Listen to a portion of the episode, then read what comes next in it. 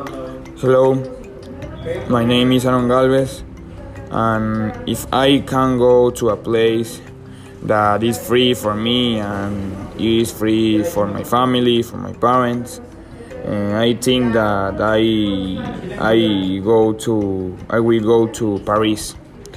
Because one thing that I want to know in my life is the Torre Eiffel. Because my friends said to me my friends that go to Europa said to me said to me that the Torre Eiffel is very big and is very beautiful and is a very good experience in the life of many people. Other thing that I want to meet Paris is because the food is very different that here in Mexico and I want to eat things different. And I think that is very delicious like the pizza or spaghetti.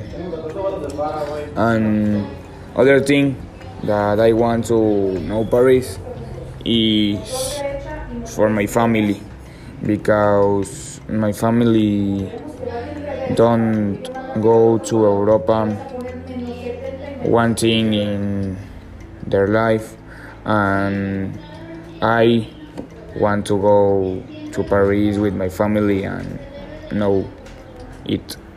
Thank you.